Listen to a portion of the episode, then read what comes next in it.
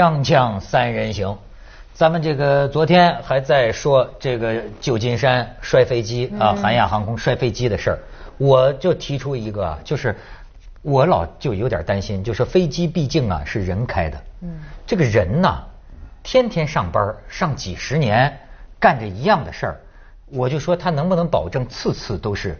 全神贯注，就一个状态。但是其实我总是有有有时候我坐飞机我也瞎替他考虑。我说这也是你的命啊，这个驾驶员。是啊。对吧？你不能不认真吧？嗯。但是有时候，你知道你那天说到西方的机师有的时候更猛啊。你知道有个电影啊，据说啊都有一定的真实的原型，就是那个丹素华盛顿最近拍的一个电影，就叫一个航班。他讲的是这个飞机多年的老驾驶员啊，酗酒、酗毒、吸毒。最后飞机出了事儿以后啊，实际上是飞机出了这个危险情况，他吸了这个可卡因，上了飞机。但是我都认为，可能也正因为他吸了这个可卡因呐，他这个高度兴奋，临危不乱，高度发挥，至少在电影里是这么表现的哈，飞出了一种人类没有飞过的，就是这个飞机轮子这个怎么样出了毛病了，他最后就把这个飞机啊倒着，哈，这瞎编吧，瞎编啊瞎编。飞过危危危险区，嗯，最后就停在那儿。但实际就是这个片子它是有一个背景，就是他最后上法庭，就是说有一些飞机师有这种嗜好，嗯，那么实际上就潜伏着这种危险性，嗯，所以我就。老是挺担心这种事儿。你是不是也觉得自己现在做了这么多年主持人，有点感觉上有点懈怠啊，或者是有点疲劳啊，有点疲倦，找点刺激？我不能保证每一次还都那么认真，但是我不认真死不了人呢，是吧？观众都活得好好的。那倒是。他都不看，那那更健康，对不对？那倒是。但是飞行驾驶员这个事儿啊。不是你说到这儿哈，既然说到这儿，我就再多说一句，就是那天聊起这个韩亚航空出事儿这个事儿，我有一个朋友弱弱的说一句，我觉得这个可能这应该不是事实，但是他说了一句以后，当时我们所有人的旁边都都觉得有可能。为什么那么说呢？就是他说，呃，韩国的飞机啊，就是有有有一种可能会出事儿，就是因为他那个机师的英语啊，他说的可能。不太不太听得懂，然后呢，那边塔台的人呢就没有办法及时的给予帮助。哦，原来最后他一直说听不清，听不清，是听没听懂英语。不是，我看一个报道，因为我不怎么不懂啊。他说美语中左右啊，向左向右很很模糊，听不清楚。Right, left, left, right. 就是他说听不清楚，我就我觉得这左右这事儿一定得听清楚。这个事儿据现有我所查的资料，它是所有因素的聚合。对，比如说那个机场，嗯，那个自动导航这个装置关闭了，但是关闭已经关闭了好几个星期了，因为什么那儿有什么施工啊或者什么的，所以呢这个实习生啊他是手动这个去降落，然后呢还有一个就是说这个通信信号，他最后传出来的就是说我听不清听不清听不清。是吧？但不知道是语言问题还是技术问题。就反正当时我那朋友一说，该不会是他的那个英语没，就是就是听不懂，还是怎么地的？然后我当时想，不会因为这个吧？就反正这个是操作上的事，还是操作。我是碰碰见过，就是我也当时也挺胆寒的，就是当然我也应该感谢人家，就是我坐的一个航班，人家这个飞机师啊，看咱们节目就，认识我，但是他这个邀请啊，我也比较害怕。他说：“哎，您到驾驶舱坐坐，那他他他看看看我们开飞机，可以抽烟呢，可以抽烟，坐。”我说：“谢谢，你好好开。” 把 我吓坏了。当然也很感谢人家啊，也很感谢。我碰见一个机长出来了以后跟我说：“说马先生你来了，说我这个我是机长。”我说：“你机长？”我第一反应我说：“你怎么跑这儿来了？”不是开。然后他说：“没事他说没事那还有副驾驶呢，就是已经到平飞了四十三个小时。对，副驾驶他跟你聊天聊。会儿天儿过去，那个没事那个是在平稳状态，主要是降落，降落比起飞还危险。嗯，行，反正这是题外话，但题外话说的也不少。今天本来聊的不是这个事情啊，今天聊的本来今天本来聊的跟飞机没有什么关系，跟这个富婆有关系。今天本来我是想说说这个陈振聪，陈振聪，嗯，呃，进了牢了。而且是重判，据说十二年是吧？对对，是十二年。说是他的那个罪行就是顶封顶，最多也就只能判十四年，所以重判到十二年。哎，陈振聪这个事情，我在香港，我听见香港有人私下里讲，这个事情啊，特别这个这个这怎么说呢？值得研究思思考。嗯，呃，他的这个遗嘱，嗯，到底是真的还是假的？不是百分百的，不是百分百。最后等于说呢，是一种什么东西做了一种，但是你也不能说这个判决是不公正的。这个呢，跟某种这个呃陪审团制度有关，跟这个法律制度有关。嗯，你看这个陪审团啊，是个非常好玩的一件事情，它是个法律的外行。嗯，但是这种法律的精神在于什么呢？就是相信这种案子最终啊。依靠人类平均的常识，嗯，大家直觉、直觉这个良知、常识、逻辑、理性就可以做出判断。嗯，OK。那么说陈振聪这个人，从某种道德的角度上讲，太恶劣了。对。而且你看他香港法官，咱们过去以为啊，像法香香香香港肯定是法治社会，那法院法官说的话肯定都特别。呃，这个这个法律条文其实不是，其实反倒是我国的判决书啊，最少这个呃道德的词儿。在你看咱们的判决书啊，都是依据什么什么刑法多少多少条，最多说两句啊，就是情节恶劣，对影响极大极极极大，最多有两句这个。可是你看看香港法官那个词儿，说你无耻，你贪婪。你已经陈振聪，你现已经从小甜甜身上弄了三十亿港币，你还想贪图把他的这个家产谋为己有，那简直就像是一篇道德训斥，嗯，你知道吧？就是哎，他这么谴责你，那么这个东西这个里边儿真是等于说陪审团最后对六个市民还是几个市民，嗯，他共同裁定是多少个市民？五比好像是五比一，是六比一，好像是，反正就是一个不同意嘛。他主要的问题就是在于此，就是这个陈振聪啊，跟他没有关系。就是我说的没有关系，是没有直接的血缘关系或者婚姻关系，这两条都非常重要。嗯，婚姻大于血缘，这是一个很奇怪的人类现象。就是按理说血缘是第一位的，但是你最近那个人是没有血缘的，就是夫妻，因为你有另外一层关系，那关系呢是直接的、自愿的，所以你就大于了血缘关系。如果这两个关系都没有。那你就说不清了。咱们假设啊，假设陈振聪是他儿子，是我儿子，不是不是不是不是小甜甜的儿子，对对对，因为只是我说对对，如果是小甜甜的儿子，这这个最多是个民事，怎么他都弄不成刑事了。就算他造了假，你都说不清楚，就是天板上钉钉他造了一个假，你也算不成了。为什么呢？就是家族之间的有很多说不清的事儿，比如说。比如说哈，他就说小甜甜是呃是是他妈说他说妈这么说的，当时虽然没写，但是我出于不忿，我自个儿造了个假，这是可能的，对吧？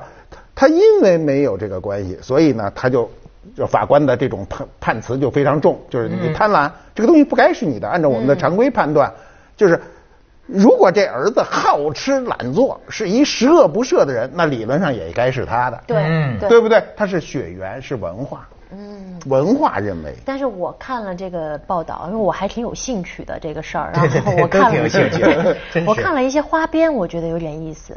因为陈振聪啊，就是呃到后期不是这官司打了七年嘛，就说了好多，好像意思就是说我是陈，其实我虽然没有法律上的关系，但其实我是小甜甜的那个感觉，好像是情人这样的这样的呃是。这说不出来的。对，他就因为他是这么说，他是情人这样的关系，但你看哈，判决的那天就是。呃，就好像就是昨天还是就反正这几天吧，这这这几天，然后判决那天，他妻子在下面泪流满脸，反正我看文章是这么写的哈，对，就从一开始就开始在那流眼泪。那如果你说你老公在外面跟别人有情人的关系，然后现在判他是吧？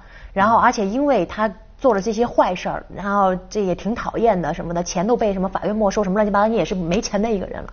他还骗你，在外面有其其他的情人，不管他是富豪还是什么呢？他不一定是骗的，这个过程啊，有可能他太太也知道，甚至也不排除啊。他们俩共同的。有可能啊。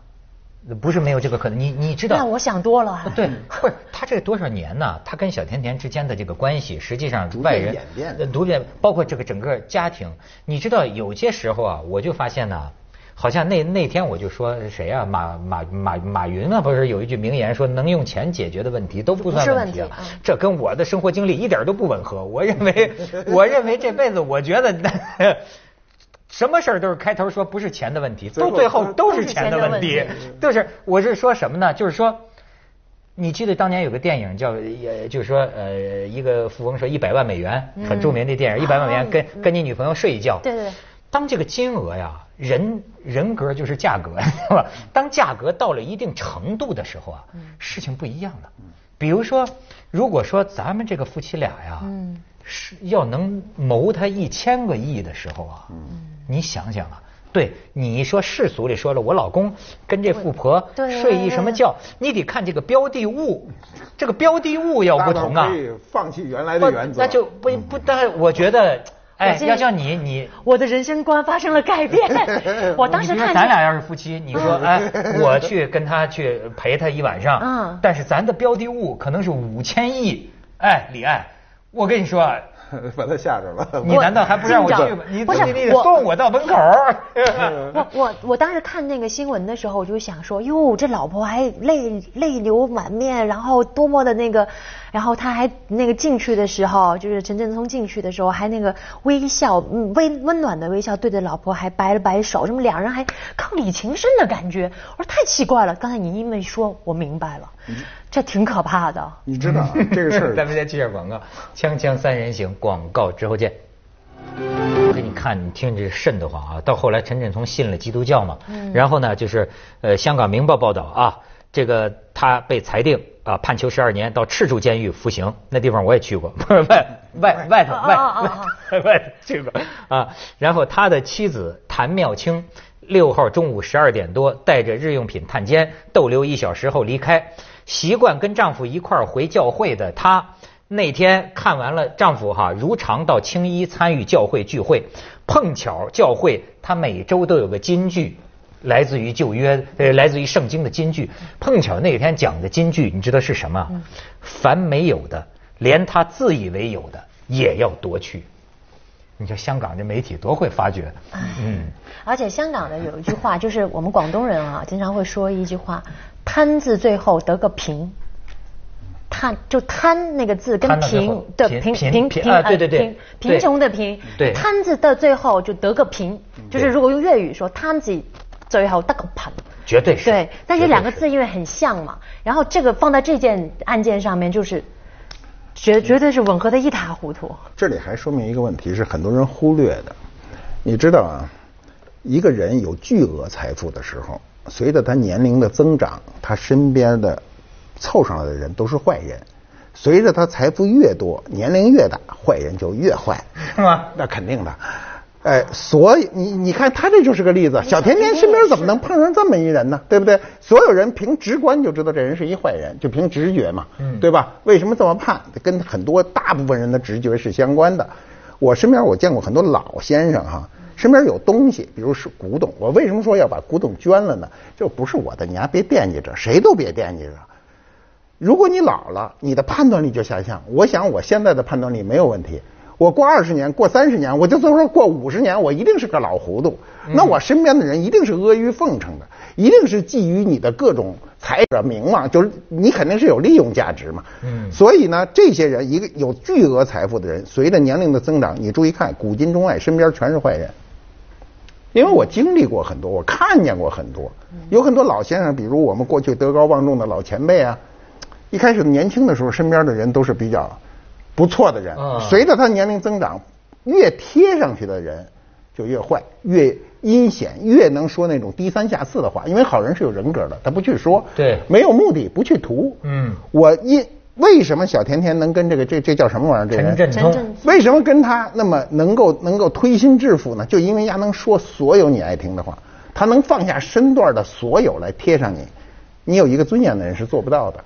你要有有目的有有目的的人是可以做到的，没目的的人也做不到。我凭什么那么无原则的呀？是吧？他为什么能做到呢？就是他能够在最后，你甭管真的假的，他反正是弄了他好多钱，就是合法的。咱先说三十亿嘛30亿啊是合法弄的吧？三十亿，前三十个亿是，合法的吧前三十个，就是说什么叫知足啊？他真的他就长乐了，嗯 他要知足三十个亿就够了他三辈子也花不完我就了。今天还过着最腐败的生活，可以对对对但是就是想博，这你看香港人有一个，你到澳门赌场，他们叫以小博大。嗯我觉得他这是这心情什么心情啊？这要博赢了，整个华贸对呀这王国博赢了，那当然是上千亿，对吧千亿对？但没博赢就是我反正作为一个穷人，我实在没有办法想象说，都有三十个亿了，还有八百多个亿干嘛使啊这是？咱们穷人的想法。真是哎呦！主要你没有三十个亿，所以你没法想那个事儿。对对对，这我吧连哎，但是马先生，你见的有钱人多，这种你看我们没钱的人特别爱有这种想法。嗯对。你是坏人呢，你老接近那些人。哎不是，是是这样，就是说，你一个最有钱的人，因为呃社会社会财富聚集很有一个有一个特征嘛，它是随着年龄增长嘛，很少有人就是年轻暴富，那也不好，就你生下来就有，你比如你是船王的女儿，生下来的第一任务就是我什么时候能摆脱这财产，他们身边全是八个保镖，很不痛快。是吧？这种人是很少的，大部分人积累财富都是通过自己一生，包括美国的富翁，包括香港，包括我们大陆的富翁，更是这样了。那么他随着年龄的增长的时候，他的就是他所获得的成就就变成一个包袱，不仅是财财富，包括他的判断力。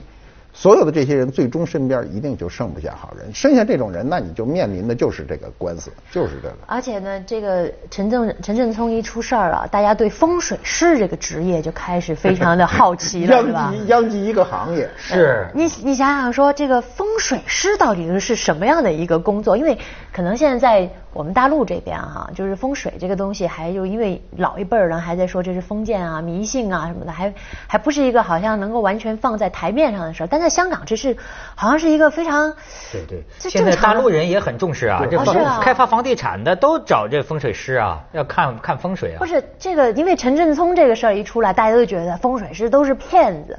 就因为我对这个完全没有研究啊，我就在想这些算命的呀、风水的呀，包括星座的呀，他们是不是都是其实，首先有一点，他们是不是都很懂人性？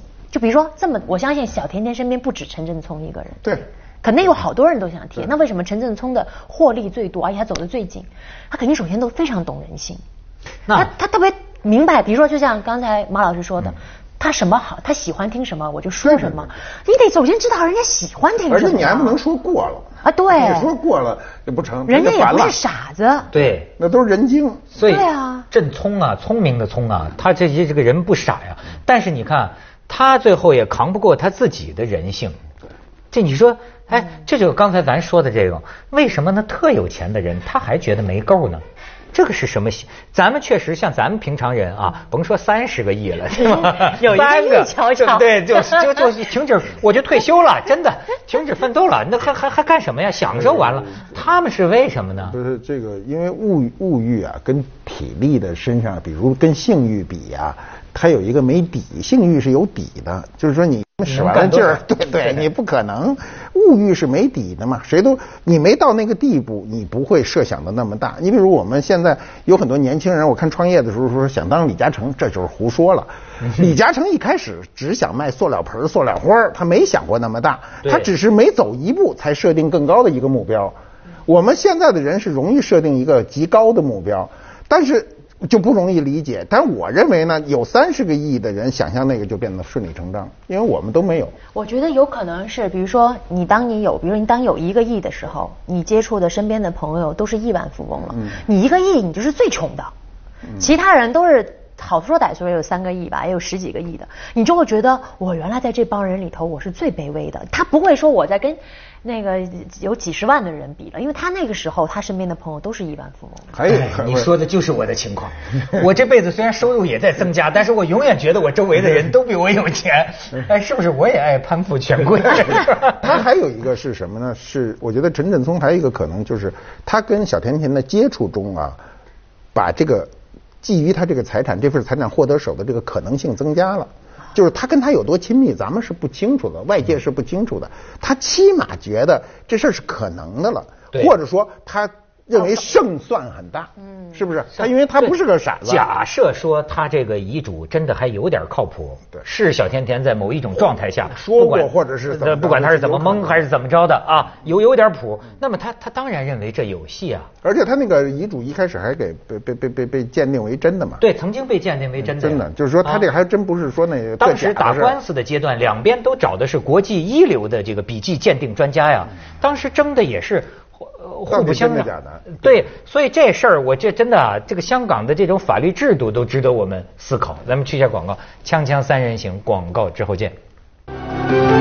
这个你看，我这这两天看这个三联上介介介绍，你应该知道，就是呃，美国这次习近平和奥巴马在一个庄园里，那个庄园呢是私人的，一对夫妻在家里就是有钱，他原来是英国美国驻英国大使嘛，也是收收藏了，收藏很多中国艺艺艺艺艺艺呃这个中国艺术，但是你说。这对老夫妻，这就是说，在亚洲很少，亚洲有钱的就肯定给家里人、给孩子或者这些。这对老夫妻，你说到最后这个钱呢，包括我的庄园，我都是献给国家，充公了，充公了，自愿，自愿充公。就我要求世界首脑就用我这庄园，解决你们世界问题，我给你们提供场所。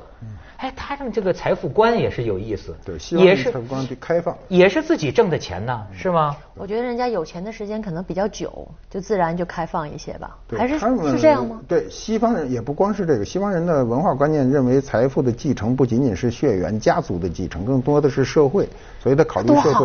对，这样的想法太好了。所以呃，所以美国的美国的一流的富翁都留下巨额的社会财富。对，说的是社会财富。你你比如像卡耐基呀，像这个摩根呐，像这个这个海林顿呐。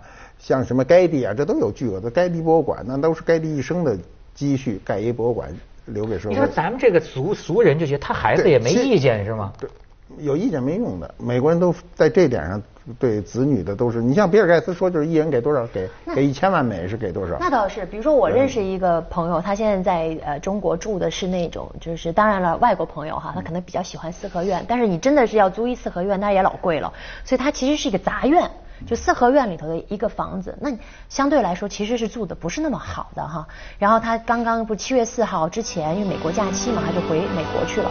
然后还邀请我说一块回纽约玩啊，我家在什么有游泳池的大房子。我傻了，我说原来你是有钱人，在纽约呀，那真是不便宜对吧？他说哦不不，那是我爸妈的，我只是回去我可以住。啊，所以人家的概念里头就是这样，我的是我的。接着下来为您播出《西安楼冠文明启示录》。那真是，他可能还觉得就是我可能会。